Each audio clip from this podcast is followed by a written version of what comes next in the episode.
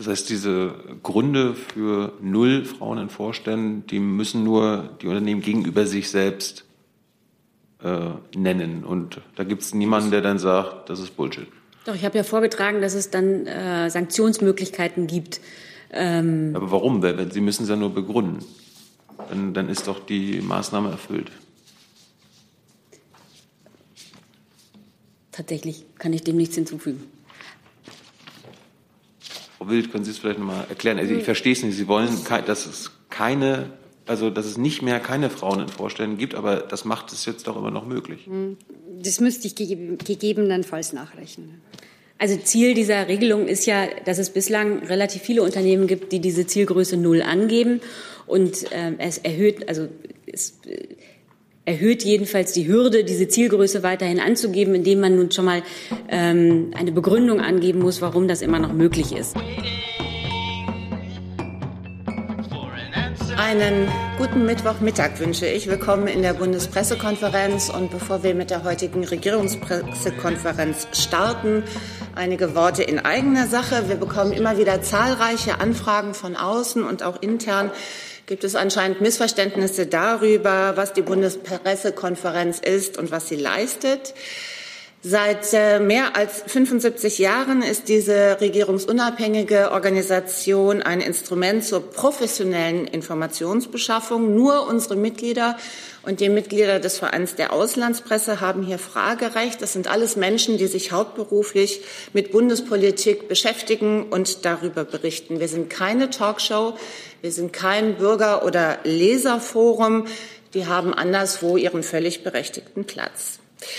Aufgabe der Bundespressekonferenz laut Satzung ist es, Pressekonferenzen durchzuführen, die für unsere Mitglieder von Interesse sind. Und von Interesse für unsere Mitglieder ist auch, dass diese Aufgabe der Satzung gemäß erfüllt wird.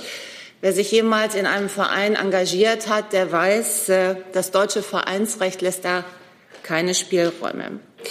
Seit Beginn der Pandemie kommen wir einem erhöhten Informationsbedürfnis nach und erlauben die Übertragung unserer Pressekonferenzen. Für die Übertragung, für die technische Ausführung sind allein die ausstrahlenden Redaktionen verantwortlich. Phoenix unterstützt uns außerdem mit der Gebärdensprachdolmetschung, die auch nur über Phoenix zu sehen ist. Und für diese Unterstützung bedanken wir uns herzlich. Pandemiebedingt arbeiten wir derzeit mit einem reduzierten Podium und mit einem reduzierten Zeitrahmen. Deswegen bitte eine Frage, eine Nachfrage, gegebenenfalls zwei Fragen auf einmal. Und bitte formulieren Sie Ihre Frage so kurz und so präzise wie möglich. Und bitte haben Sie auch Verständnis dafür, dass wir vor allen Dingen versuchen, Online-Punkte zusammenzufassen. Das war's von mir. Ich begrüße die stellvertretende Regierungssprecherin Ulrike Demmer. Ich begrüße die Sprecherinnen und Sprecher der Ministerien. Und wir starten sehr wahrscheinlich mit einem Bericht aus dem Kabinett.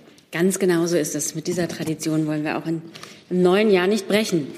Das Kabinett hat heute den Entwurf des Gesetzes über die Entschädigung der Soldatinnen und Soldaten und zur Neuordnung des Soldatenversorgungsrechts beschlossen. Bisher richteten sich Ansprüche bei Wehrdienstbeschädigungen für die Zeit nach Ausscheiden aus dem Wehrdienst nach dem Bundesversorgungsgesetz. Dies wird zum 1. Januar 2024 durch das Sozialgesetzbuch 14 Soziale Entschädigung abgelöst.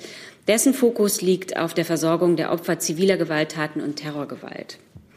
Aufgrund dieser geänderten Ausrichtung und um den Besonderheiten des Dienst- und Treueverhältnisses gerecht zu werden, gilt die Beschädigtenversorgung der Soldatinnen und Soldaten eigenständig neu zu regeln. Mit dem Gesetzentwurf werden die Leistungen wegen der gesundheitlichen und wirtschaftlichen Folgen einer Wehrdienstbeschädigung durch einen bedarfsgerechten und passgenauen Leistungskatalog neu konzipiert. Er soll Transparenz in den Anspruchsregelungen erhöhen, die Verfahren entbürokratisieren und beschleunigen. Alle Prozessschritte sollen vollumfänglich digitalisiert werden. Das neue Soldatenentschädigungsgesetz soll nach einer einjährigen Übergangsphase zum 1. Januar 2025 in Kraft treten. Ein weiterer Tagesordnung im Kabinett war das Thema Frauen in Führungspositionen. Wie Sie wissen, sind Frauen in Führungspositionen in der Privatwirtschaft und auch im öffentlichen Dienst noch immer unterrepräsentiert. Um das zu ändern, hat das Kabinett heute die Weiterentwicklung des Gesetzes für die gleichberechtigte Teilhabe von Frauen und Männern an Führungspositionen in der Privatwirtschaft und im öffentlichen Dienst aus dem Jahr 2015 beschlossen. Die Regelungen im Bereich der Privatwirtschaft sollen folgendermaßen weiterentwickelt werden. Seit 2016 gilt bereits eine Geschlechterquote von 30 Prozent für neu zu besetzende Aufsichtsratsposten in bestimmten Unternehmen. Nun wird auch eine Vorgabe für die Vorstände eingeführt. Besteht der Vorstand eines börsennotierten und zugleich paritätisch mitbestimmten Unternehmens aus mehr als drei Mitgliedern, so muss nun mindestens eine Frau und mindestens ein Mann dort besetzt sein. Auch bisher müssen sich die Unternehmen, äh, die börsennotiert oder mitbestimmungspflichtig sind, eigene Zielgrößen zur Erhöhung des Frauenanteils in Leitungspositionen geben.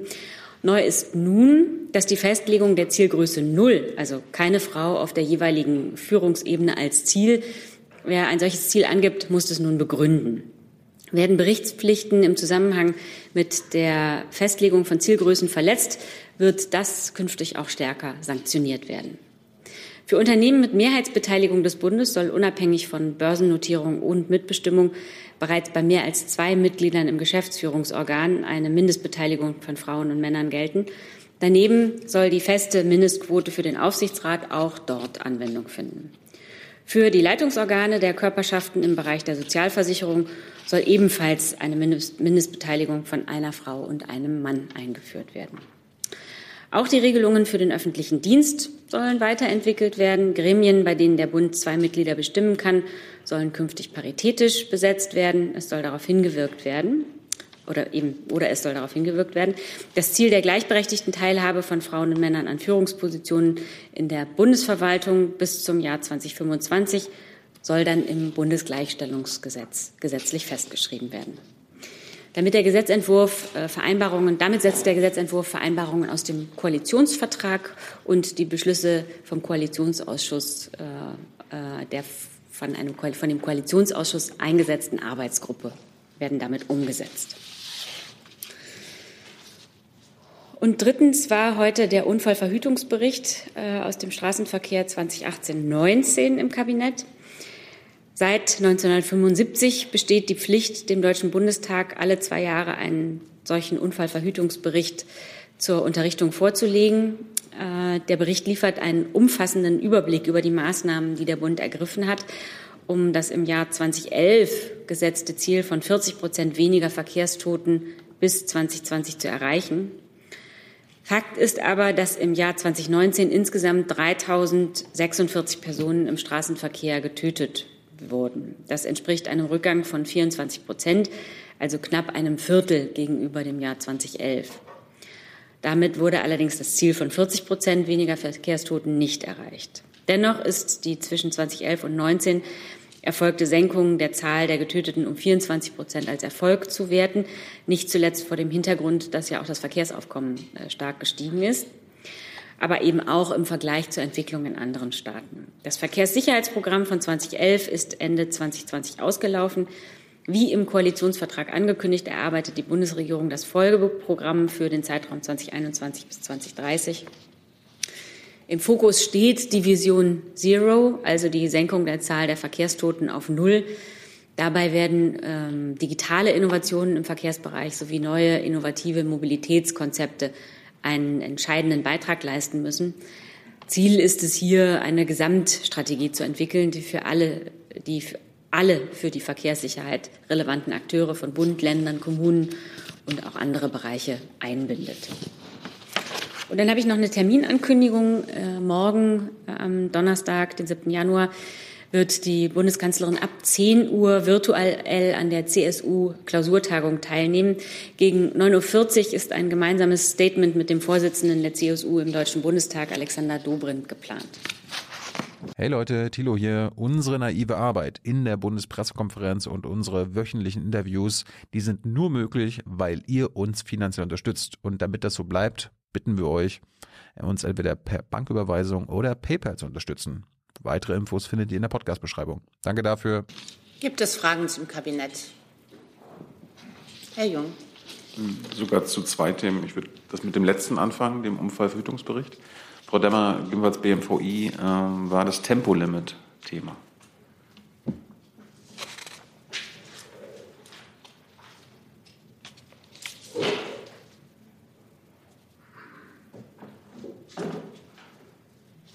Frage bezieht sich darauf, dass ein Tempolimit ähm, mehr Unfälle verhindern würde.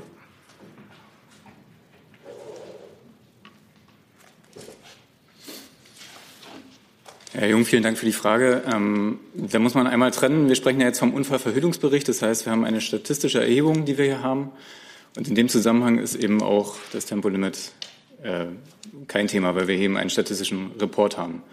Äh, was wir natürlich äh, machen, und das, was Frau Demmer eben auch angesprochen hat, ist, dass wir ein umfangreiches Verkehrssicherheitsprogramm haben und dieses auch fortsetzen werden. Ähm, der offizielle Entwurf dafür wird im Frühjahr kommen. Teil dessen sind unter anderem eben auch sehr viele wissenschaftliche Erhebungen. Es ist ein sehr umfangreiches Programm, das unter anderem anfängt bei, äh, bei der Verkehrserziehung von Kindern. Es zieht sich weiter über, wie gesagt, wissenschaftliche Erhebungen und äh, endet nicht zuletzt auch mit, ähm, mit Maßnahmen wie zum Beispiel Senioren im Verkehr sicherer unterwegs sein können. Zusatz? Konnten Sie feststellen, dass es dort, wo es Tempolimits gibt, weniger Unfälle passieren?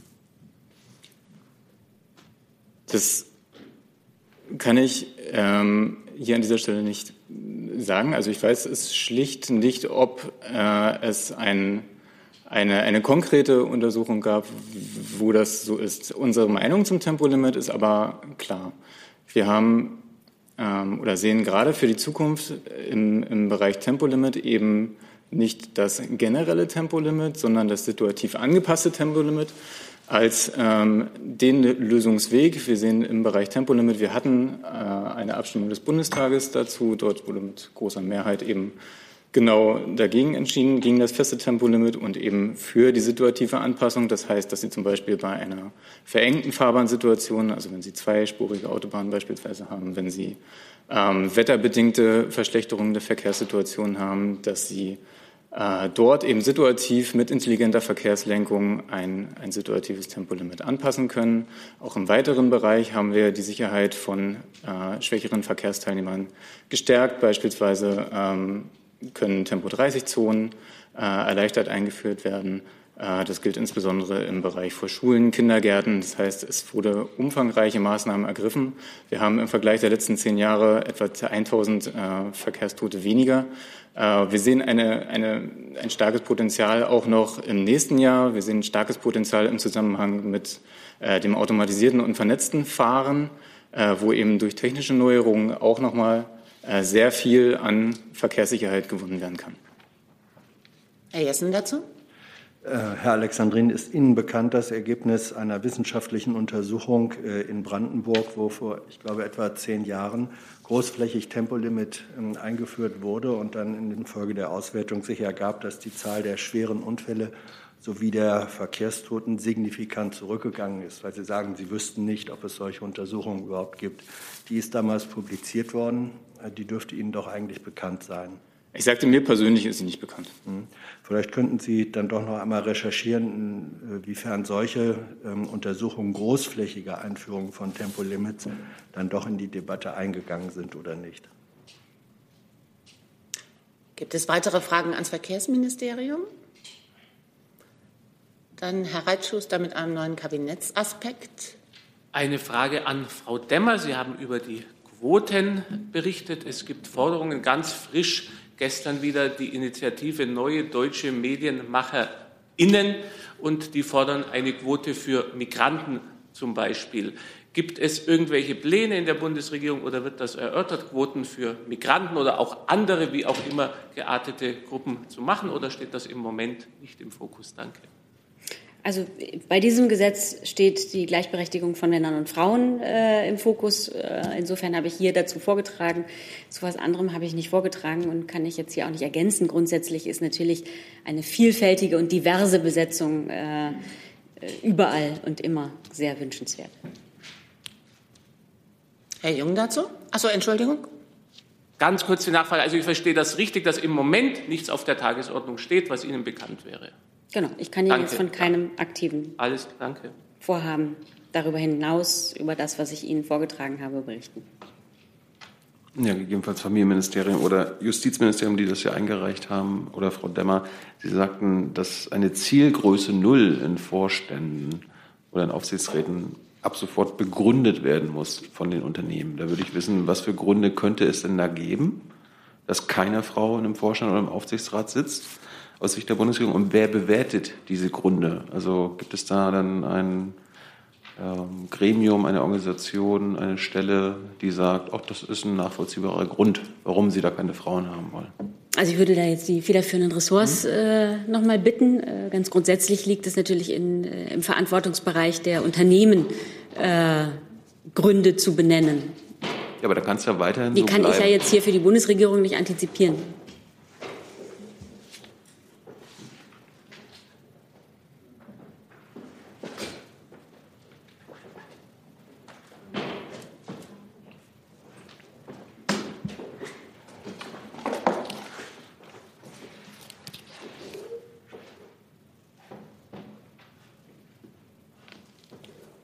Ja, ich fange da gerne mal an. Vielen Dank für die Frage.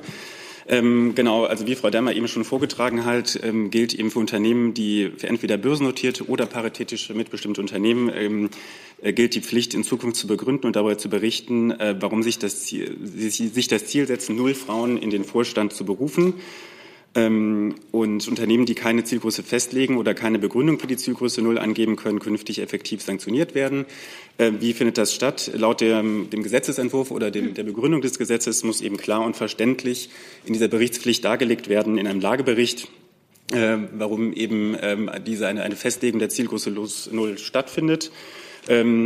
Ja, und dieser Lagebericht wird dann eben nach dem HGB, Handelsgesetzbuch, eben veröffentlicht.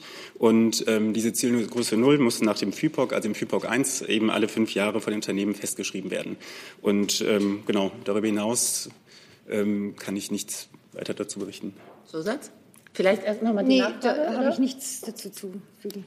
Das heißt, diese Gründe für null Frauen in Vorständen, die müssen nur die Unternehmen gegenüber sich selbst äh, nennen. Und da gibt es niemanden, der dann sagt, das ist Bullshit. Doch, ich habe ja vorgetragen, dass es dann äh, Sanktionsmöglichkeiten gibt. Ähm Aber warum? Sie müssen es ja nur begründen. Dann, dann ist doch die Maßnahme erfüllt. Tatsächlich kann ich dem nichts hinzufügen. Frau Wild, können Sie es vielleicht nochmal erklären? Also ich verstehe es nicht. Sie wollen, dass es keine, also dass es nicht mehr keine Frauen in Vorständen gibt, aber das macht es jetzt doch immer noch möglich. Das müsste ich gegebenenfalls nachrechnen. Also Ziel dieser Regelung ist ja, dass es bislang relativ viele Unternehmen gibt, die diese Zielgröße Null angeben. Und ähm, es erhöht, also es äh, erhöht jedenfalls die Hürde, diese Zielgröße weiterhin anzugeben, indem man nun schon mal ähm, eine Begründung angeben muss, warum das immer noch möglich ist. Ähm, wie das dann im Detail umgesetzt wird, werden die federführenden Ressorts dann nachreichen. Wenn es keine weiteren Fragen zum Kabinett gibt, können wir starten mit dem großen Herr Rinke. Es würde quasi übergehen und betrifft äh, eine Beratung, die es am Rande des Kabinetts gab zu Corona.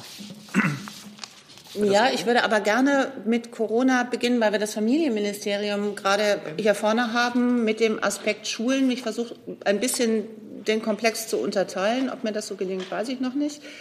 Ähm, da geht es, wo ist denn jetzt diese Frage? Um die Äußerung von Ministerin Giffey. Ähm, auf welcher Grundlage hat Frau Giffey heute früh von einer klaren Beschränkung auf den Januar gesprochen, was die Schulschließungen betrifft? Das ist eine Frage von Dominik Gugemus, äh, NBR. Die Schulen sind, ist das BMBF zuständig. Da würde ich an die Kollegen verweisen. Aber es geht doch um eine Äußerung Ihrer Ministerin. Ja, aber für Schulen. Äh also das BMWF ist heute nicht da. Ich kann ähm, noch mal allgemein sagen, natürlich stellt die Schließung von Schulen ähm, und Kitas eine große Herausforderung für die Familien dar. Ähm, das gilt für die Jüngeren, die noch äh, wenig Schul- und Lernerfahrung haben, ganz genauso für, wie für ältere Schülerinnen und Schüler, ähm, die in Kürze womöglich sogar einen Abschluss absolvieren müssen. Äh, digitaler Unterricht ist natürlich auch gerade in der Pandemie äh, eine wertvolle und wichtige Ergänzung, kann aber natürlich niemals den Präsenzunterricht voll ersetzen. Das ist allen Beteiligten klar. Aufgrund der hohen Infektionszahlen blieb aber keine andere Lösung äh, als Präsenzpflicht auch für die Schulen für die nächste Zeit aufzuheben. Alles andere wäre eben mit Blick auf die Gesundheit von Schülerinnen und Schülern, von Lehrkräften nicht zu verantworten gewesen. Auch die Bundeskanzlerin hat gestern ja von einer harten, aber eben notwendigen Entscheidung gesprochen. Und zudem hat sie noch mal mehrfach deutlich gemacht, ähm, welchen großen Respekt sie vor der Leistung der Lehrer, Eltern, Schülerinnen und Schüler hat, insbesondere wenn Schulen eben wirklich geschlossen werden müssen. Wir müssen aber in der derzeitigen Lage alles dran setzen, Kontaktmöglichkeiten zu reduzieren. Äh, zudem müssen eben Infektionsketten wieder nachvollziehbar sein. Deshalb war der gestrige harte Beschluss absolut notwendig. Ähm, die Bundesregierung unterstützt jetzt Eltern mit Entschädigungsregelungen, wenn sie aufgrund der durch Schul- und Kitaschließungen notwendigen häuslichen Kinderbetreuung nicht arbeiten können. Daneben wurde gestern beschlossen, dass bei pandemiebedingter Schließung von Kitas und Schulen die Aussetzung der Präsenzpflicht, äh, bei Aussetzung oder Aussetzung der Präsenzpflicht ist ein Anspruch auf das Kinderkrankengeld für zehn zusätzliche Tage pro Elternteil gewährt wird. Für Alleinerziehende sind es dann 20 zusätzliche Tage. Und allen Beteiligten ist klar und alle Beteiligten sind sich auch darüber einig, dass es grundsätzlich das Ziel bleibt, Schulen und Kitas nach dem Ende des Lockdowns als erstes wieder zu öffnen. Die Konferenz der Kultusministerinnen und Minister hat hierzu ja Anfang der Woche einen Stufenplan vorgelegt. Äh, wir haben immer betont, dass es wichtig ist, die Hygienekonzepte stetig an die Pandemielage anzupassen.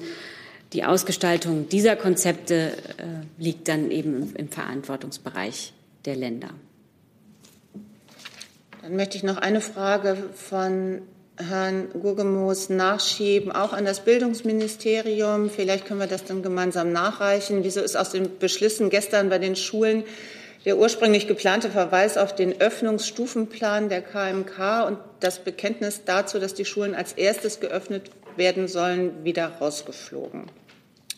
Und zu den Kinderkrankentagen die Frage von Nadine Lindner, Deutschlandradio. Bleibt die finanzielle Last bei den Krankenkassen? Soll es einen Steuerausgleich geben, damit nicht alles beim Steuerzahler hängen bleibt? Ja, also ähm, gerne was dazu sagen. Ähm, grundsätzlich ist es so, also ähm, laut des gestrigen Beschlusses äh, ist ja jetzt eine Verdoppelung der Tage für das Kinderkrankengeld vorgesehen, also ursprünglich galt pro Kind und äh, Elternteil zehn Tage pro Jahr. Ähm, inzwischen wird diese, ähm, dieser Anspruch dann auf 20 Tage pro Elternteil und Jahr verdoppelt. Ähm, die genaue Ausgestaltung wird jetzt halt eben in das SGB V festgeschrieben und auch jetzt zu Finanzierung fragen und auch zu Auswirkungen halt eben auf ähm, die Finanzlage der Krankenkassen kann ich mich zurzeit noch nicht äußern. Ähm, das wird derzeit aber halt eben erarbeitet. Nadine Lindner möchte auch noch wissen, in welchem Umfang oder mit welchem Umfang an Tagen bzw. Geld rechnen Sie? Wie gesagt, auch das ist noch Gegenstand ähm, der Erarbeitung jetzt. Genau, die Frage richtete sich ursprünglich ans Arbeitsministerium. Auch die Kolleginnen sind nicht da. Vielleicht kann man da noch mal. Bitte? Bitte? Ja. Okay, gut. Ach so, auf meinem Zettel nicht. Entschuldigung. Schon gut. Dann Herr Rinke mit einem neuen Aspekt. Ja, Frau Demmers hat ja am Rande des Kabinetts auch noch eine Sitzung oder eine Beratung gegeben über das Thema Impf, Impfen und Impfstoffe. Können Sie uns dazu ein bisschen was sagen? Sind die Dissonanzen, die es in der Bundesregierung gab, was dieses Thema angeht, ausgeräumt? Äh, ist die Bundesregierung voll funktionsfähig. Selbstverständlich äh, ist die Bundesregierung voll funktionsfähig. Ähm, die Bundeskanzlerin arbeitet mit allen äh, im Kabinett vertretenen Ministern konstrukt Ministerinnen konstruktiv äh, zusammen. Ähm, tatsächlich hat es eben im Anschluss an die heutige Kabinettssitzung äh, eine Besprechung der Kanzlerin mit den Ministern Spahn, Altmaier und Scholz zum Thema Impfproduktion gegeben. Man hat sich zusammengesetzt, um die Möglichkeiten äh, zu besprechen, wie die Bundesregierung hier unterstützen kann. Zusatz? Können, können Sie uns ein bisschen was dazu sagen, was beschlossen wurde? Also wie kann die Bundesregierung unterstützen? Nein, das war eine Arbeitsbesprechung. Ähm, da kann ich keine weiteren Details zu nennen. Aber das Ziel ist, glaube ich, hier Programm, würde ich sagen. Eine weitere Frage online zur Impfung von Arne Delfs-Blumberg. Hat die Kanzlerin die Beschaffung des Impfstoffes zur Chefsache gemacht und bedeutet das eine teilweise Entmachtung des Gesundheitsministers? Das hat die Bundeskanzlerin selbst gestern ausführlich beantwortet. Äh, und nochmal auch hier, die Bundeskanzlerin arbeitet all, mit allen ihren Ministerinnen und Ministern sehr gut zusammen, auch mit dem Gesundheitsminister. Äh, das Thema äh, Pandemie in allen seinen Ausformungen ist selbstverständlich immer Thema zwischen den Ministerien, die das jeweils betrifft und wird gemeinsam besprochen. Herr Jörg ja, Frau Demmer, das war auch das Thema des gestrigen Telefonats zwischen der Kanzlerin und dem russischen Präsidenten.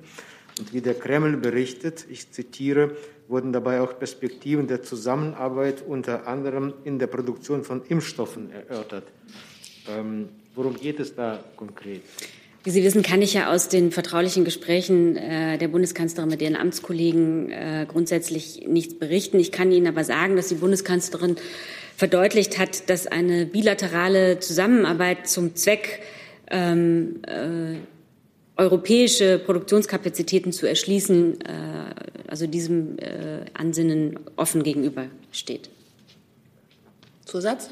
Ja, Zusatz, das war auch ja auch das Thema des Gespräches des äh, Gesundheitsministers im Dezember, glaube ich, am 18. mit seinem russischen Amtskollegen. Ähm, die Frage, wird die Zulassung des russischen Impfstoffes Sputnik V irgendwie in Erwägung gezogen?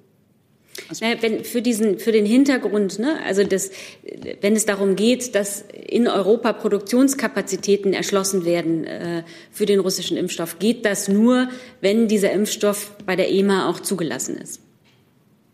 Hans von der Burchardt, Entschuldigung. Also ja, dem kann ich mich nur anschließen. Also sobald ein Zulassungsantrag vorliegt, wird dieser dann auch entsprechend von der EMA geprüft. Dieser Antrag liegt noch nicht vor. Mir ist zumindest jetzt kein Antrag bekannt, aber da würde ich Sie auch bitten, sich an die EMA zu wenden. Genau, da müssten Sie bei der EMA nachfragen. In diesem Zusammenhang fragt Hans van der Burchardt für Politico, ist es korrekt, dass Sputnik auf europäischem Boden für Russland produziert werden soll und soll Sputnik aus Sicht der Bundesregierung auch an deutsche EU-Bürger verabreicht werden, sofern er von der EMA zugelassen wird. Ich kann hier nur noch mal deutlich machen, dass die Kanzlerin sich im Gespräch ähm, mit Putin, ähm, dass sie deutlich gemacht hat, dass eine bilaterale Zusammenarbeit mit dem Zweck, äh, Produktionskapazitäten in Europa zu ermöglichen, offen gezeigt hat. Frau Kollegin zum Thema Impfen? Nein, danach aber Corona. Bitte was? Corona, aber nicht impfen. Welches Stichwort denn bitte? ähm, Kontaktbeschränkung. Okay. Dann machen wir erstmal wieder weiter mit Frau Buschow, die, glaube ich, tatsächlich zum Impfen fragen wollte? Ja, tatsächlich an Herrn Gülde. Vielleicht haben Sie es in den letzten Tagen auch schon öfter beantwortet, weil jetzt die EMA offensichtlich auch die, das Okay gegeben hat für den Moderna-Impfstoff jetzt gerade. Nochmal die Frage, wie viele Impfdosen hat Deutschland da? In welchem Zeitraum können Sie das sagen für den ersten Monat, fürs erste Quartal? Und die, äh, die zweite Frage, Moment, jetzt muss ich sie suchen. Ach, ich lasse es erstmal bei der ersten. Okay, gut.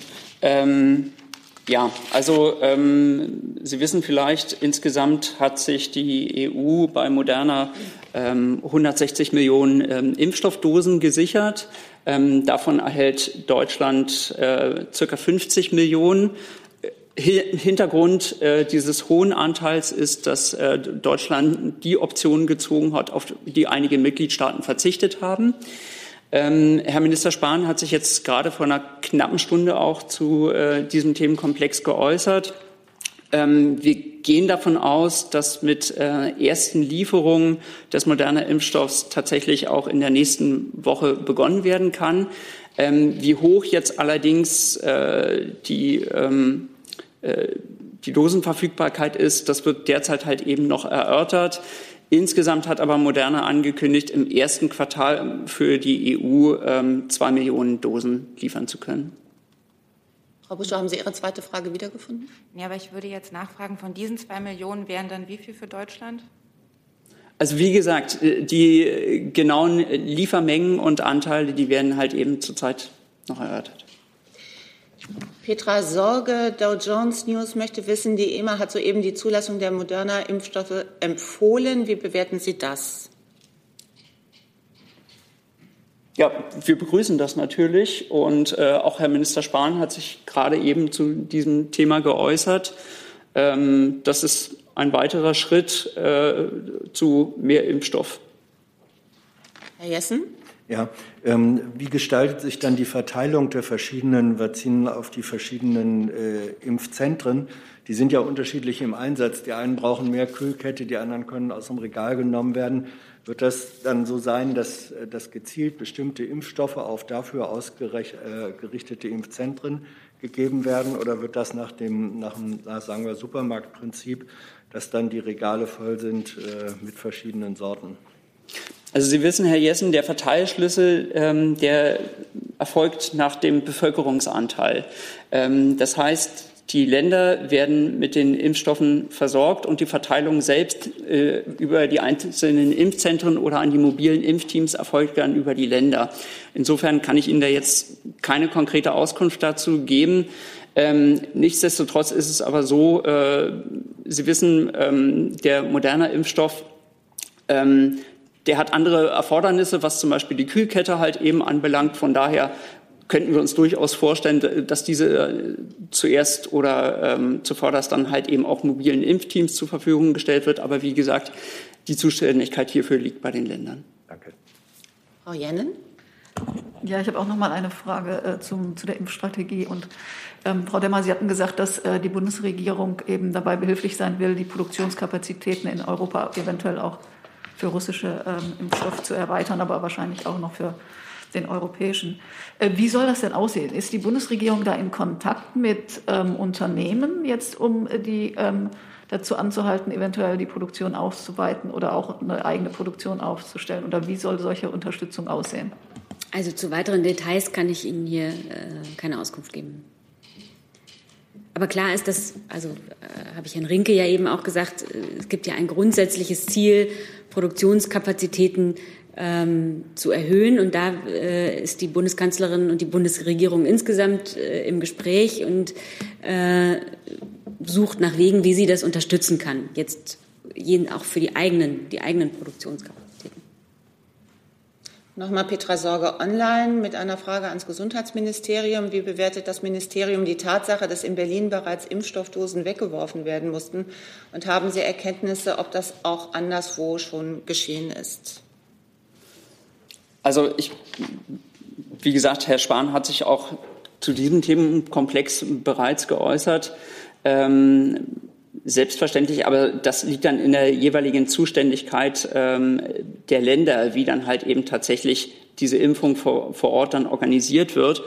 Ähm, grundsätzlich ist aber natürlich dann halt eben auch denkbar, auch dazu hat er ja bereits Stellung genommen, dass, dass bevor Impfstoff ähm, entsorgt werden muss, beispielsweise auch dann die Impfteams geimpft werden könnten. Wie will die Bundesregierung etwa mit einer anderen Leitlinie das künftig verhindern, dass Impfdosen entsorgt werden müssen? Nachfrage von Petra Sorge. Also nochmal die Zuständigkeit für die Organisation der Impfung in den Impfzentren und ähm, den mobilen Impfteams liegt bei den Ländern. Ähm, Herr Minister Spahn hat natürlich halt eben auch angekündigt, es wird zu Beginn der Impfung Anlaufschwierigkeiten geben. Wir gehen aber davon aus, dass sich die äh, in Zukunft dann auch tatsächlich in den Ländern lösen lassen. Dann Herr Jung noch mal zum Thema Impfen, wahrscheinlich mit der letzten Frage. Äh, nee, zur anderen Bitte? Aspekt des Virus, zur Mutation. Gibt es noch Anmerkungen zum Thema Impfen? Dann können wir mit der Mutation weitermachen, ja. Äh, Frau Demmer, gegebenenfalls ans BMG. Welche Erkenntnis hat denn die Bundesregierung aktuell über die Verbreitung des mutierten Coronavirus? Und äh, haben Sie eine Einschätzung des Gefahrenpotenzials? Ja, also ähm, es gibt erste Berichte tatsächlich, dass ähm, dieses, diese, dieses mutierte Virus auch vereinzelt in Deutschland aufgetreten ist. Ähm, hinsichtlich der Erkenntnisse zur Gefährlichkeit ähm, dieser Mutation müssen wir halt eben sagen, zurzeit deutet alles darauf hin, dass es halt eben eine einfache einfachere Übertragbarkeit dieses Virus gibt. Was aber jetzt das klinische Bild anbelangt, sehen wir jetzt noch keine Veränderungen zu ähm, der klassischen Form des Coronavirus.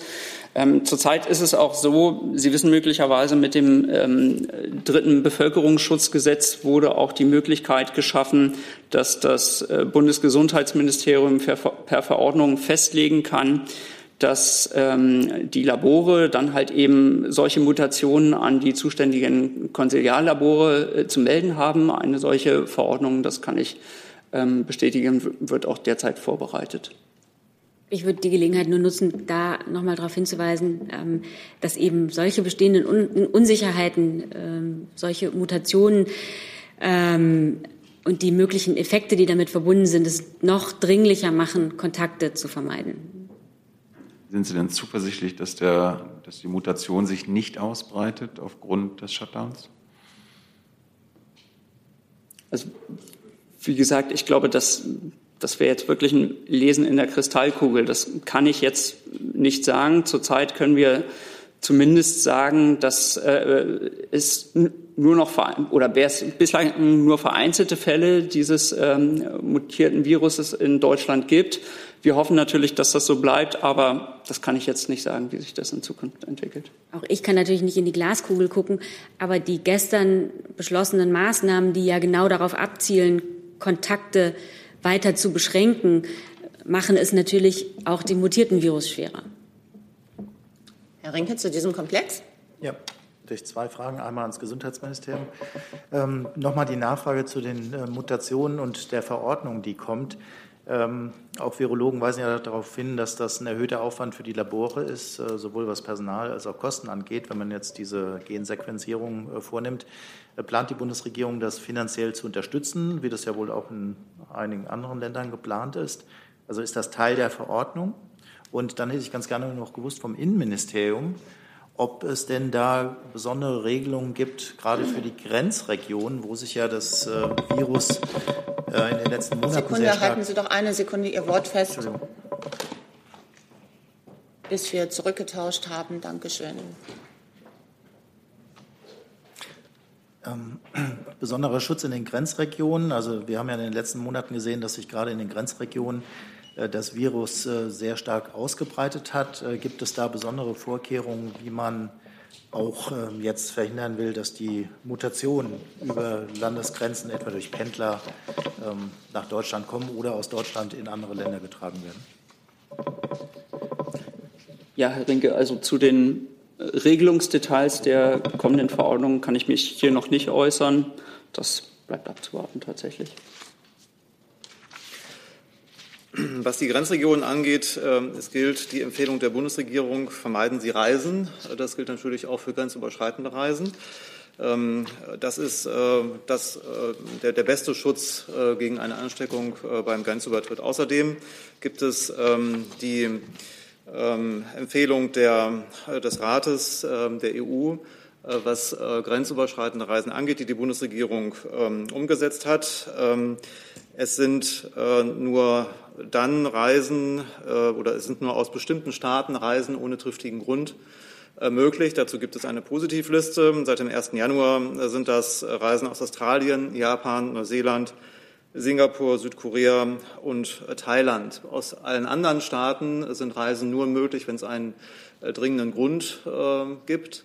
Ähm, und insofern sind das die Maßnahmen, die vor allem eine Ansteckung bei Grenzübertritt vermeiden. Darf ich nochmal nachfragen? Ich hatte ja ganz bewusst die Grenzregionen äh, angesprochen. Mir ging es jetzt gar nicht so sehr um die Leute, die ganz äh, regulär per Flugzeug oder anders nach Deutschland einreisen, sondern die, die einen ständigen Grenzübertritt haben, äh, weil ja die Vermutung nahe liegt, dass in Tschechien und Österreich besonders dort die angrenzenden Landkreise besonders betroffen waren. Wenn es jetzt diese Sorge vor diesen schneller verbreitbaren ähm, Genmutationen gibt, müsste man da nicht äh, besondere Vorkehrungen auch für Pendler treffen? Die Musterquarantäneverordnung des BMI, die gerade aufgrund der neuen Beschlüsse von gestern mal überarbeitet wird, äh, sieht vor, dass bei einem äh, Grenzübertritt ähm, eine Quarantäne äh, zu folgen hat für zehn Tage.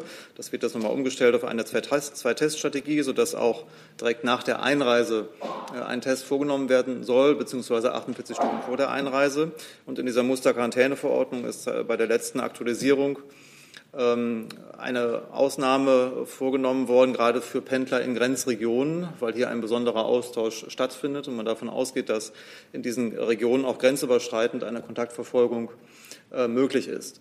Äh, diese Musterquarantäneverordnung ist allerdings eine Empfehlung für die Länder, eine Arbeitshilfe. Die Verantwortung für die Maßnahmen nach dem Infektionsschutzgesetz liegt bei den jeweiligen Ländern äh, und die sind frei, wie das jetzt zum Beispiel auch Sachsen vorhat ähm, hier andere Maßnahmen zu treffen, äh, die äh, stärkere Beschränkungen vorsehen, wenn Sie das für erforderlich halten.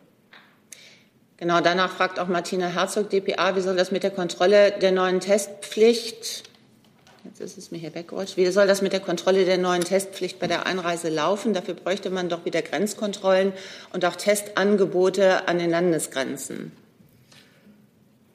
Ähm, im Maßnahmenkatalog der Bundesregierung sind Grenzkontrollen im Moment ähm, nicht äh, enthalten.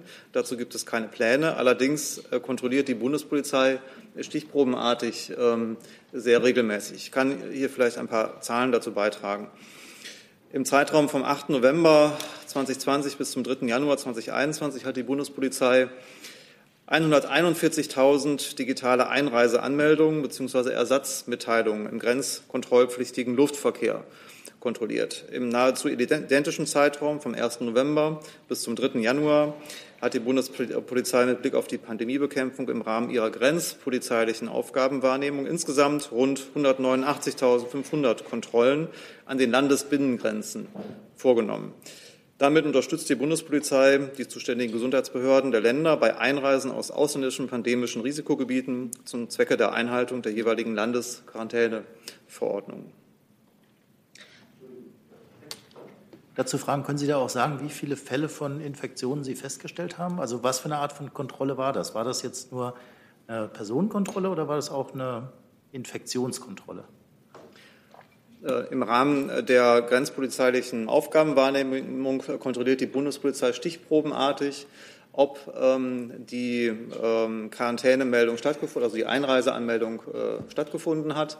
Ähm, das hat keine oder erfolgt nicht zusammen mit äh, irgendwelchen gesundheitlichen Kontrollmaßnahmen, also Fiebermessen und so weiter, das äh, ist nicht Aufgabe der Bundespolizei, das wird im Moment nicht durchgeführt. Es handelt sich nur um die Frage, hat sich jemand angemeldet und dann wird gegebenenfalls, wenn die Personalien äh, kontrolliert und es wird eine Meldung an die jeweils zuständige äh, Gesundheitsbehörde gemacht, damit dort möglicherweise ein Ordnungswidrigkeitenverfahren eingeleitet werden kann. Dann fragen zwei Kollegen Guillaume Mulson von AP bzw. Thomas Lehmann von TV Polsat News ähm, nach den Einreisebeschränkungen aus Großbritannien. Stimmt es, dass die verlängert werden? Stimmt es, dass die bis zum 20. Januar verlängert werden? Und gilt das auch für Transitpassagiere? Erste Antwort ist ja. Die Ausnahmeregelungen werden verlängert, äh, solange bis ähm, die äh, Verordnung des BMG überarbeitet worden ist, die ähm, insgesamt ähm, äh, hier die Regelung zusammenfasst. Da kann das BMG vielleicht noch näher sich zu äußern. Äh, bis wann die Ausnahme gelten wird, ähm, 20. Januar, das kann ich jetzt nicht bestätigen. Dann Herr Reitschuster. Ja, eine Frage an Frau Demmer zu der Konferenz mit Wissenschaftlern, die ja die Grundlage war für die Bundeskanzlerin und für die Ministerpräsidentenkonferenz. Erstens, ist da auch oder sind da auch explizite Kritiker der Corona-Politik zu Wort gekommen? Wenn ja, welche? Wenn nein, warum nicht? Und das Zweite, ist da alles nur mündlich? Also sind das nur mündliche Aussagen oder gibt es da auch konkrete Evidenz und auch Unterlagen, zum Beispiel 15 Kilometer? Warum genau 15? Warum nicht 10? Warum 20? Und äh, welche konkrete Evidenz gibt es zum Beispiel für die Ansteckung in Schulen und Kindergärten? Danke. Die äh Besprechung diente der Vorbereitung der Ministerpräsidentenkonferenz. Ähm, es waren äh, unterschiedlichste, äh, unterschiedlichste Fachkompetenz äh, dort zugegen. Sie, Ministerinnen und Minister und auch die Ministerpräsidentinnen und Ministerpräsidenten ähm, konnten sich mit Nachfragen auch an die Experten wenden. Und wie gesagt, es diente der Vorbereitung der MPK. Mehr kann ich Ihnen über diesen vertraulichen Austausch äh, mit den Experten hier nicht ähm, aussagen. Zusatz, Herr Reitschuster? Äh, liegen irgendwelche schriftlichen Unterlagen vor und die Evidenz nochmal, also Schulen, Übertragungen in Schulen. Es muss ja für so eine weitreichende Entscheidung muss es ja auch Unterlagen geben. Wo ist da die Evidenz und warum die 15 Kilometer? Wie gesagt, ich möchte jetzt nicht detailreich aus dieser Besprechung äh, ähm, berichten. Die Bundeskanzlerin hat gestern selber darüber Auskunft gegeben. Deswegen äh, kann ich dem hier jetzt nichts hinzufügen. Frau Kollegin. Ja, ich habe Fragen zu den Kontaktbeschränkungen im privaten Raum, aber auch in der Öffentlichkeit. Darf eine Einzelperson, vielleicht können Sie das einfach noch mal erläutern, jetzt eigentlich nur eine weitere Person treffen? Oder wenn sie einen ganzen Haushalt trifft, darf dieser Haushalt diese Person wiederum nicht zurückbesuchen? Darf man einen und muss dieser Kontakt für also wenn ein Haushalt einen weiteren Kontakt hat, muss das eigentlich immer derselbe Kontakt sein oder kann man morgens, mittags und abends drei verschiedene Leute einladen? Also vielleicht sage ich noch mal, um was es hier ja insgesamt geht, ne? Also was die Überschrift über dieser Regelung und diesen Regelungen ist, ist Kontakte zu beschränken auf das absolute Minimum. Äh, und gleichzeitig soll aber sichergestellt werden, dass niemand ganz alleine bleiben muss. Äh, das ist sozusagen der Sinn und Zweck und der Hintergrund dieser Regelungen. Äh, die Kontakte zu beschränken ähm, ist deshalb notwendig, weil die Fallzahlen zeigen und auch ein Blick äh, auf die, also die Neuinfektionen und auch auf die Menschen, die stationär behandelt werden müssen, ganz normal. Die Zahlen zeigen, wie schwer die Lage ist in den Krankenhäusern. Ähm, also das, unser Gesundheitssystem steht schon sehr unter Druck.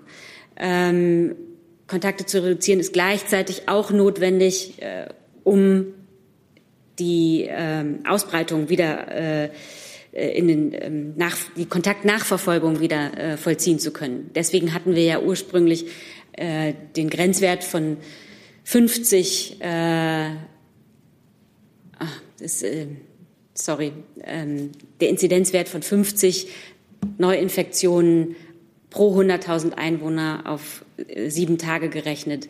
Äh, denn wenn die Zahl so niedrig ist, ist es eben möglich, den Gesundheitsämtern nachzuverfolgen, wer wen angesteckt hat.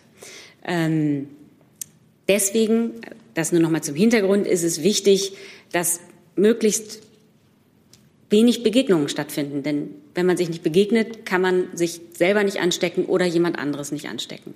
Vor diesem Hintergrund also ist das zu sehen. Ähm, die Ausgestaltung nehmen mir jetzt die Länder vor. Äh, deswegen kann ich darüber jetzt noch keine Auskunft geben. Aber ähm, es geht hier in der Regelung, in der Musterverordnung darum zu sagen, also ein Haushalt darf eine weitere Person äh, treffen so wie ich das verstanden habe, kann man nicht immer nur die eine und dieselbe Person treffen, aber jedenfalls nicht mehrere Personen gleichzeitig. Aber da kann vielleicht auch das Gesundheitsministerium noch helfen. Ja, also im Grunde genommen, ja, kann ich dem aber auch nichts weiter hinzufügen. Ja. Zusatz, Frau Kollegin? Ja, ich habe noch eine weitere Frage zu kleinen Kindern. Es gibt Kinder in einem Alter, die noch nicht alleine bei Freunden sein können. Jetzt steht in dem Beschluss von gestern auch drin, dass die auch draußen also wenn jetzt zum Beispiel ein Vater mit seinem Kind im Park einen anderen Vater mit seinem Kind trifft, ist das nicht erlaubt. Ist denn vorgesehen, dass Kinder in diesem sehr jungen Alter dann überhaupt keine Kontakte haben dürfen, wenn sie noch nicht in der Lage sind, sozusagen alleine zu einer Freundin in die Wohnung zu gehen? Ich kann das nur noch mal sagen. Also wir reden jetzt hier von Regelungen, die bis Ende des Monats getroffen worden sind. Das sind harte Regelungen. Die treffen auch Kinder besonders hart. Ähm, wie ich das eben schon gesagt habe, im Zusammenhang mit den Schulen. Ähm, die Bundeskanzlerin und auch die Ministerpräsidenten und Ministerpräsidenten haben gestern deutlich gemacht, mit welch großem Respekt sie äh, darauf schauen, wie Menschen sich mit diesen, wie Menschen diese Einschränkungen hinnehmen. Das sind harte Einschränkungen, ja, und sie treffen jetzt auch die Kinder und die Kinder sollen aber auch die Ersten sein, wie ich es eben schon gesagt habe. Also Schulen, Kitas sollen die Ersten sein, die davon profitieren, wenn diese harten Einschnitte, wir hoffen, dass alle positive Wirkung zeigen. Wir müssen ein bisschen auf die Zeit achten, Herr Jung. Ich habe noch eine Verständnisfrage, Frau Dammer, ebenfalls äh, Herr Gülde. Die meisten Begegnungen finden ja aktuell auf Arbeit oder auf dem Weg zur Arbeit statt. Warum gibt es da immer noch keine Beschränkung? Ich habe jetzt die, ähm, den Beschluss von gestern nicht auswendig. Äh, vielleicht kann das Gesundheitsministerium das noch zitieren. Aber in, der, in dem Beschluss von gestern äh, steht ja, dass da, wo es möglich ist, durchaus Homeoffice-Arbeit empfohlen wird. Genau, ja, also dem kann ich mich eigentlich auch nur anschließen. Ähm, grundsätzlich steht dann natürlich auch die Frage im Raum, äh, wie jetzt man jetzt den öffentlichen Nahverkehr ähm, so regeln wollte. Ähm, aber grundsätzlich bleibt es halt eben dabei, dass äh, Menschen natürlich auch Gebrauch von der Möglichkeit des Homeoffice machen sollten. Ähm, ich würde, wenn ich darf, vielleicht noch eine Sache kurz nachreichen. Und zwar hatte ich mich ähm, versprochen, das war eine Frage von Frau Buschow.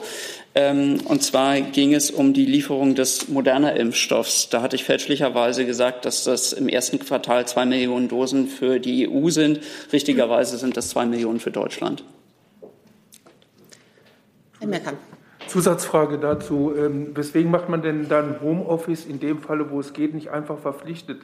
Was hat Sie denn in der Hoffnung bestärkt, dass Unternehmen, die jetzt nach einem Jahr immer noch kein Homeoffice anbieten, obwohl sie dazu in der Lage wären, das dann jetzt mit der Empfehlung oder dem Hinweis auch tun werden? Also das Bundesgesundheitsministerium ist jetzt auch nicht zuständig für ähm, die verpflichtende Regelung zu, zu Homeoffice. Da bitte ich um Verständnis. Ich weiß nicht, ob das Arbeitsministerium gegebenenfalls etwas dazu sagen kann, aber. Das ist, wie gesagt, heute nicht anwesend. Äh, doch. Wieso vertue ich mich da dauernd? Wollen Sie nach vorne kommen? Entschuldigung. Ich muss diesen Zettel korrigieren. Das sind herausfordernde Zeiten. In der Tat. Für meine Zettelwirtschaft hier brauche ich aber mehr eine Zeit noch.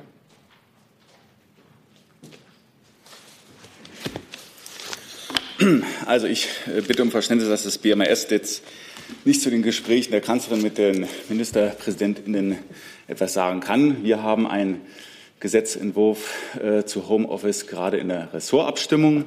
Ähm, diese dauert derzeit an und ähm, das Ergebnis zu der Ressortabstimmung bleibt abzuwarten. Sekunde. Bitte, Zusatzfrage. Ist denn in diesem Gesetzentwurf auch vorgesehen, dass man eventuell eine Verpflichtung zu Homeoffice in den Fällen, wo dies durchaus möglich ist, ohne Einschränkung äh, auch äh, vornimmt? Eine Verpflichtung durch den Gesetzgeber? Meines Wissens nicht. Letzter Aspekt zum Corona-Komplex ist das Thema Masken. Da fragt Matthias Baumann, presseorgane.de. Ab Januar werden in drei Wellen fälschungssichere Coupons für FFP2-Masken versandt. In welchem Verhältnis stehen die Kosten für die Coupons, Couponaktion zum Wert der FFP2-Masken?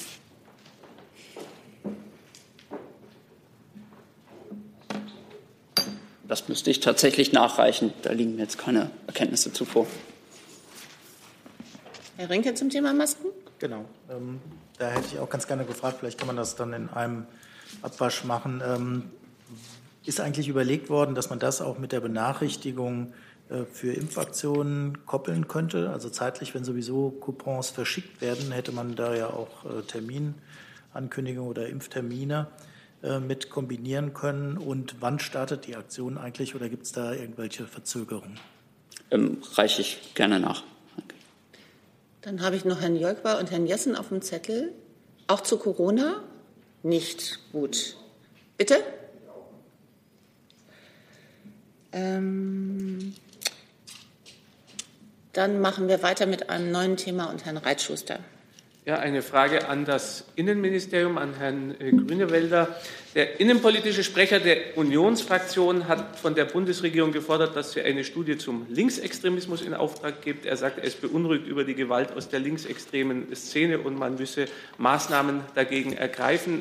Teilen Sie diese Beunruhigung und äh, wie stehen Sie zu dieser Forderung? Danke.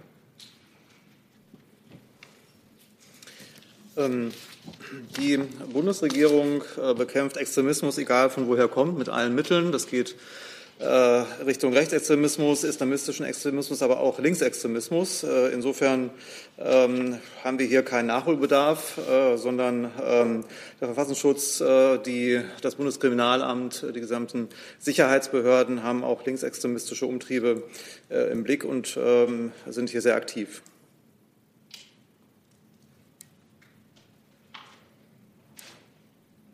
Dann Herr Jessen. Ja, es ist eine Frage ans Auswärtige Amt. Äh, Frau Adebar, in den vergangenen Sitzungstagen war mehrfach das Thema ähm, Stellungnahme der Menschenrechtsbeauftragten der Bundesregierung zur Causa Assange ähm, hier verhandelt worden. Da hat das Auswärtige Amt äh, nicht Stellung bezogen mit Hinweis darauf, das Statement spreche für sich selbst. Nun gehört es aber zu den Aufgaben der Menschenrechtsbeauftragten, dass sie der auswärtigen Politik, dem Außenministerium Vorschläge macht für die Ausgestaltung von Menschenrechtsfragen in ihrem Bereich. Das Statement deutet ja darauf hin, dass sie da Handlungsbedarf sieht. Deswegen konkret die Frage, ähm, was sieht das Außenministerium, der Außenminister persönlich aus dem Statement von Frau Kofler als Anlass, als Anregung für die Gestaltung der auswärtigen Politik in dieser Causa? Also ich glaube, Frau Sasse hat sich hier ähm, ausführlich auch zu dem Statement von Frau Kofler eingelassen und unsere Haltung dazu. Das ist also. Ähm, Nein, sie hat eben leider, pardon, wenn ich das ja. direkt sage, sie hat gesagt, sie werde dazu keine Stellung nehmen, sondern das Statement spreche, stehe für sich selbst. Die Frage ist ja nicht, oder es soll nicht bestritten werden, dass es für sich selbst steht. Die Frage mhm. ist, wie steht das Auswärtige Amt dazu? Es ist die Aufgabe der Menschenrechtsbeauftragten, äh, das Außenministerium zu beraten in dieser Causa. ein Statement hat doch dann einen Empfehlungscharakter. Welcher ist das? Was mhm. nehmen Sie daraus wahr?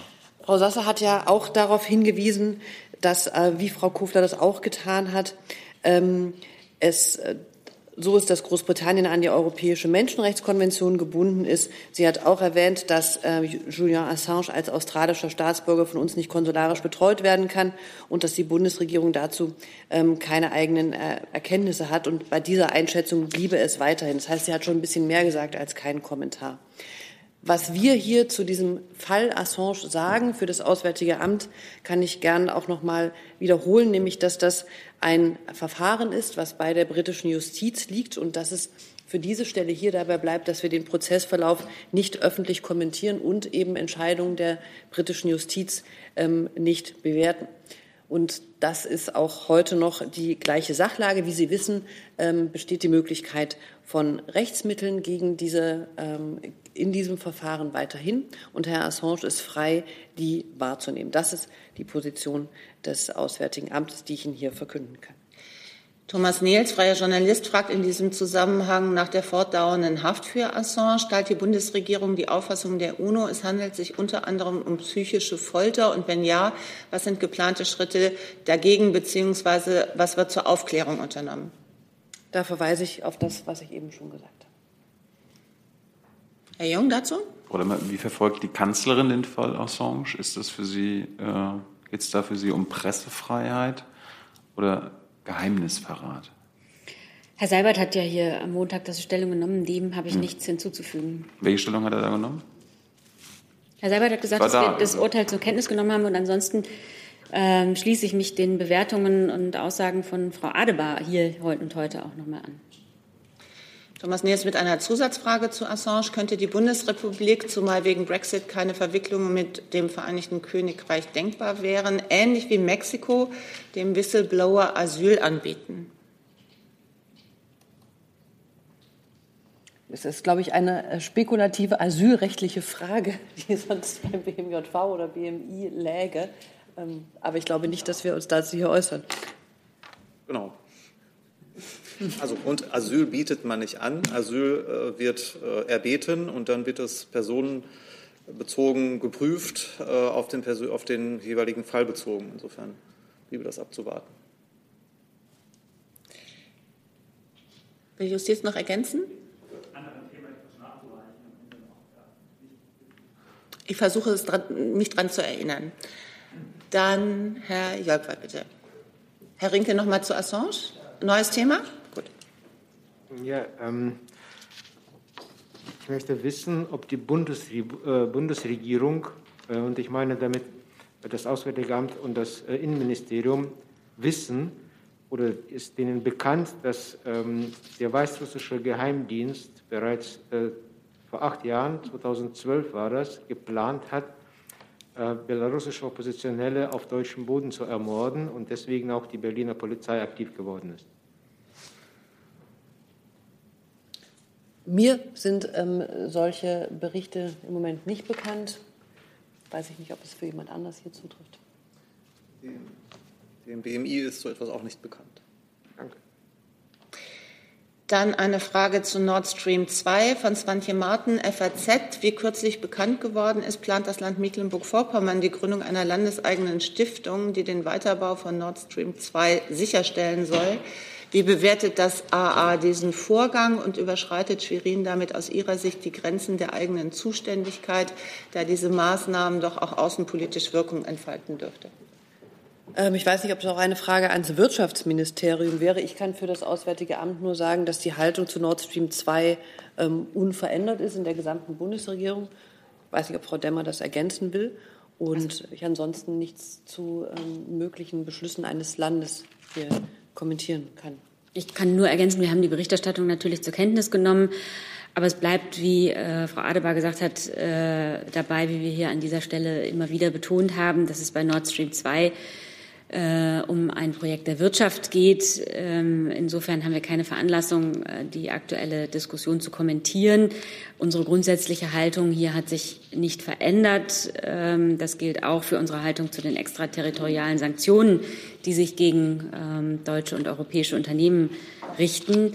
Ähm, bei der in Rede stehenden Stiftung handelt es sich ja um eine äh, Initiative des Landes Mecklenburg-Vorpommern, sodass man dort äh, auch äh, Fragen stellen sollte. Okay, also zur ähm, Nord Stream 2 kann ich auch nichts weiter hinzufügen. In der Tat würden wir da auch nur auf das zuständige Land verweisen. Ähm, wollte die Gelegenheit aber noch kurz nutzen, noch äh, zu äh, letzten Regierungspressekonferenz nachzureichen. Da war die Frage von Herrn Jung, die äh, ging es um eine Empfehlung, eine vermeintliche Empfehlung der OECD zur Einführung einer Vermögensteuer in Deutschland. Die war mir am Montag nicht bekannt. Liegt daran, dass es die Empfehlung nicht gibt, sondern die OECD macht regelmäßig ja die Länderberichte, letztes von Dezember, und da kommt diese Empfehlung nicht vor. Und äh, ich glaube, wir hatten das, glaube ich, jetzt schon aufgeklärt. Es geht auf ein, ich glaube, diese Äußerung geht irgendwie aus einem Artikel der FAZ in 2019 zurück, da wo sich eine Mitarbeiterin ein bisschen allgemeiner zum Thema geäußert hat und ganz konkret sich nur eigentlich nur auf die, auf eine Bemessung, auf die Aktualisierung der Messungsgrundlage zur Grundsteuer geäußert. Also es gibt diese Empfehlung nicht. Das wollte ich hier bloß noch mal kurz zu Protokoll geben. Dann Frau Kollegin mit einem neuen Thema. Ja, ich habe auch noch mal eine Frage zu den Flüchtlingen, die ja meines Wissens noch unter noch immer desaströsen mm, Bedingungen in Bosnien sitzen und keine anständigen Unterkünfte haben. Eine Frage ans BMI und ans AA. Gedenkt die Bundesregierung da eigentlich noch irgendwie darüber hinaus irgendwie zu helfen oder überlässt man das jetzt den Bosnien? Soll ich anfangen? Die Bundesregierung äh, verfolgt die Migrationslage in Bosnien-Herzegowina äh, sehr konzentriert und steht im engen Austausch nicht nur mit der bosnischen Regierung, sondern auch mit der EU-Delegation vor Ort. Wie Sie wissen, hat die EU-Kommission ähm, hierzu sich in den letzten Tagen geäußert, auch eine Pressemitteilung veröffentlicht. Ähm, äh, es ist zu konstatieren, dass die Kommission seit dem Jahr 2018 äh, Finanzmittel zur Unterbringung und zur Versorgung der Flüchtlinge und Migranten in Bosnien-Herzegowina zur Verfügung gestellt hat. Ähm, für die Bundesregierung ist es unabdingbar, dass äh, die Unterbringung vor Ort ähm, angemessen stattfindet, auch dass die Schutzsuchenden äh, angemessen äh, versorgt werden. Insofern haben wir hier ein Interesse daran, ähm, dass diese Gespräche, diese Bemühungen fortgesetzt werden. Wir sind dabei mit den Verantwortlichen im Gespräch und appellieren an Sie, umgehend vor Ort eine tragfähige Lösung für die Schutzsuchenden zu finden, sodass die Situation sich vor Ort äh, schnellstmöglich äh, verbessern kann. Ich kann vielleicht noch ergänzen, dass es gestern ein erstes also ein Treffen, nicht ein erstes, ein Treffen des EU-Sonderbeauftragten mit den zuständigen Ministern in Bosnien-Herzegowina gab und auch dort nochmal ähm, wir unsere Haltung zum Ausdruck gebracht haben, dass es jetzt ähm, aus bosnischer Seite ernsthafte Schritte auch zur Verbesserung der Lage geben muss, gemeinsam mit den Organisationen und IOM, das dort aktiv ist. Und das äh, wurde auch zugesagt, was wir natürlich begrüßen und jetzt auch verfolgen wollen, ob tatsächlich die Umsetzung ähm, akzeptabler Unterhalts, äh, Unterbringungsverhältnisse ähm, ermöglicht wird. Wir engagieren uns weiterhin gegenüber der bosnischen Regierung bilateral, genauso wie über die EU-Kommission und EU-Partnern und den Vereinten Nationen und setzen uns dafür ein, dass die Menschen in Lipa ähm, auf, vorübergehend auf Einrichtungen verteilt werden und eine Unterkunft bekommen.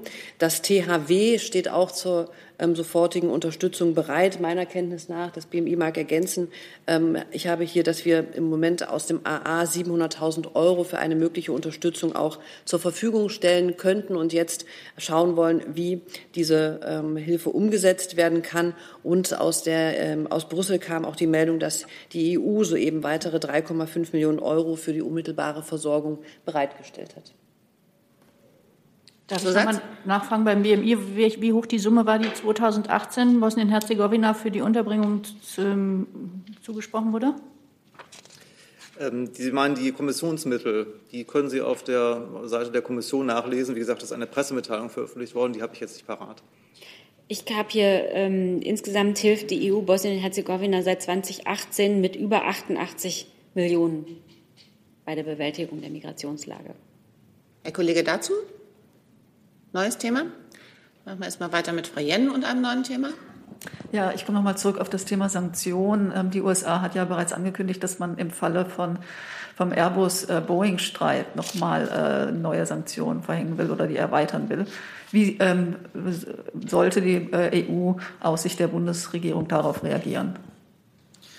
Ähm, ja, das sind genau, das ist die Ankündigung der, der USA in diesem ähm, WTO-Streitverfahren Boeing und Airbus, ähm, ja, wo es ja schon gegenseitige, äh, gegenseitige Zölle gibt und die jetzt teilweise von den USA noch mehr erhoben, erhöht werden sollen. Ähm, genau, äh, da gilt, ähm, dass äh, die, da das Verfahren äh, vor der WTO und auch die Frage der der, der Zollpolitik ja eine Zuständigkeit der Europäischen Union ist. Und die Europäische Kommission hatte sich auch schon dazu geäußert. Und äh, wir sind da in engem Austausch natürlich auch mit, äh, mit der Europäischen Kommission, auch mit äh, Frankreich, das ja auch dort besonders betroffen ist, und stimmen uns dort gemeinsam ab. Details kann ich zum jetzigen Zeitpunkt dazu noch nicht nennen. Hey Leute, hier sind Thilo. Und Tyler. Jung Naiv gibt es ja nur durch eure Unterstützung. Hier gibt es keine Werbung, außer für uns selbst. Das sagst du jetzt auch schon ein paar Jahre, ne? Ja. Aber man muss ja Aber mal wieder darauf halt, hinweisen. Ne? Stimmt halt. Ne? Und ihr könnt uns per Banküberweisung unterstützen oder PayPal. Und wie ihr das alles machen könnt, findet ihr in der Podcast-Beschreibung. Und jetzt geht's weiter. Herr Jung mit einem neuen Thema? Äh, Thema Katar. Frau Adeber, da hat mich äh, Ihre Pressemitteilung interessiert wo sie zwar die Öffnung der See- und Landesgrenzen begrüßen und immer wieder sagen, wie schön die Öffnung der Grenzen ist, aber sie mit keinem Wort erwähnen, warum die Grenzen jetzt geöffnet werden. Also ähm, sie sprechen nicht über das Embargo der Saudis von Bahrain und den Vereinigten Arabischen Emiraten. Warum tun sie das nicht?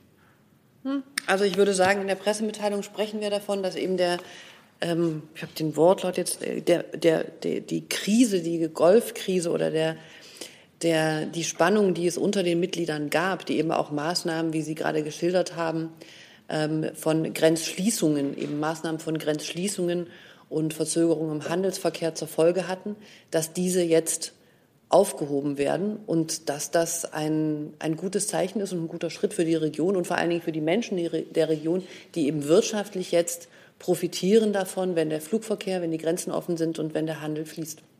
Aber Zusatz? Interessant, jetzt haben Sie selber schon wieder äh, vermieden, das Wort Embargo oder Erpressung, wie es andere Beobachter ja nennen, äh, der Saudis, der Ägypter, der Bahrainis und so weiter äh, zu nennen. Warum tun Sie das? Es gibt da. Äh, Entschuldigung. Also eine Krise würde ja sagen, okay, da sind irgendwie zwei Seiten äh, schuldig, aber das war ja eine ganz klare äh, dreieinhalbjähriges Embargo, ein vollständiges Embargo dieser beteiligten Staaten, die jetzt ihr quasi zurückgezogen haben. Warum stellen Sie sich da Warum, warum, warum sagen Sie da nicht Embargo? Herr Jung, Sie stellen Ihre Meinung und Ihre Wortwahl zu einem Sachverhalt dar und ich habe meine Wortwahl und meine Darstellung hier gerade vorgetragen.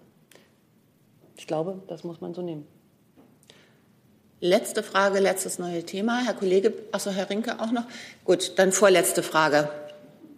Herr Kollege, Sie hatten sich gemeldet? Ja, hallo, danke, guten Tag. Die Frau an Frau Adeba.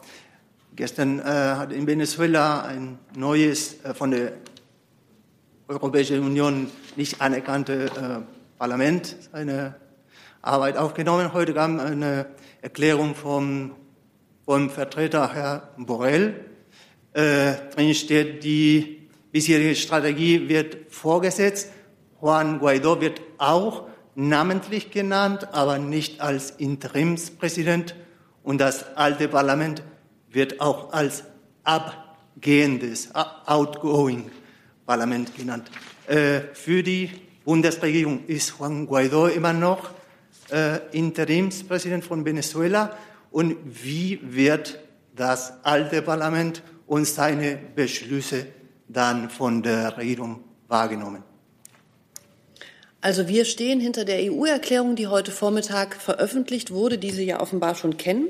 Und unsere Haltung ist, hat sich nach wie vor nicht geändert. Wir haben ja uns im EU-Kreise auch schon ausgetauscht dazu ähm, und darauf verständigt, dass wir das Wahlergebnis eben nicht anerkennen und dass wir das ähm, Parlament das jetzt eben gestern seine Arbeit so aufgenommen hat, nach wie vor als illegitim ansehen.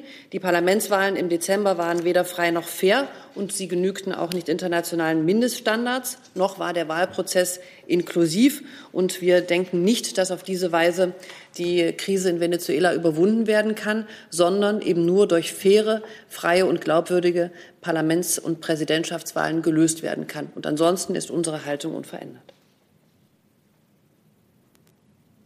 Dann Herr Rinke mit der letzten Frage für heute. Ja, auch eine Frage ans Auswärtige Amt. In Hongkong hat es eine Verhaftungswelle gegen äh, Demokratieaktivisten gegeben. Ich hätte ganz gerne ähm, gewusst, wie besorgt Sie sind, dass das Auftakt einer größeren, noch größeren Verhaftungswelle ist. Also es gibt Berichte, 53 Personen sind inhaftiert worden. Und äh, sieht die Bundesregierung das als unfreundlichen Akt, gerade nach dem Abschluss des Investitionsabkommens zwischen der EU und China? Aus Sicht der Bundesregierung sind die Verhaftungen in Hongkong ähm, ein nächster Baustein in einer Reihe von sehr besorgniserregenden Entwicklungen in den letzten Monaten, die wir sehen. Und ähm, sie bestätigen auch unsere Befürchtung, muss man sagen, dass das Gesetz über die nationale Sicherheit zu einer Erosion in, von Basic Law für die Hongkongerinnen und Hongkonger garantierten Freiheiten, Rechte und der Rechtsstaatlichkeit führt. Deswegen ähm, sehen wir diese neuesten Entwicklungen ähm, als sehr besorgniserregend an. Unserer Medienkenntnis nach im Moment handelt es sich um die größte, ähm, größten Schwung von Verhaftungen seit Inkrafttreten des Gesetzes über die nationale Sicherheit.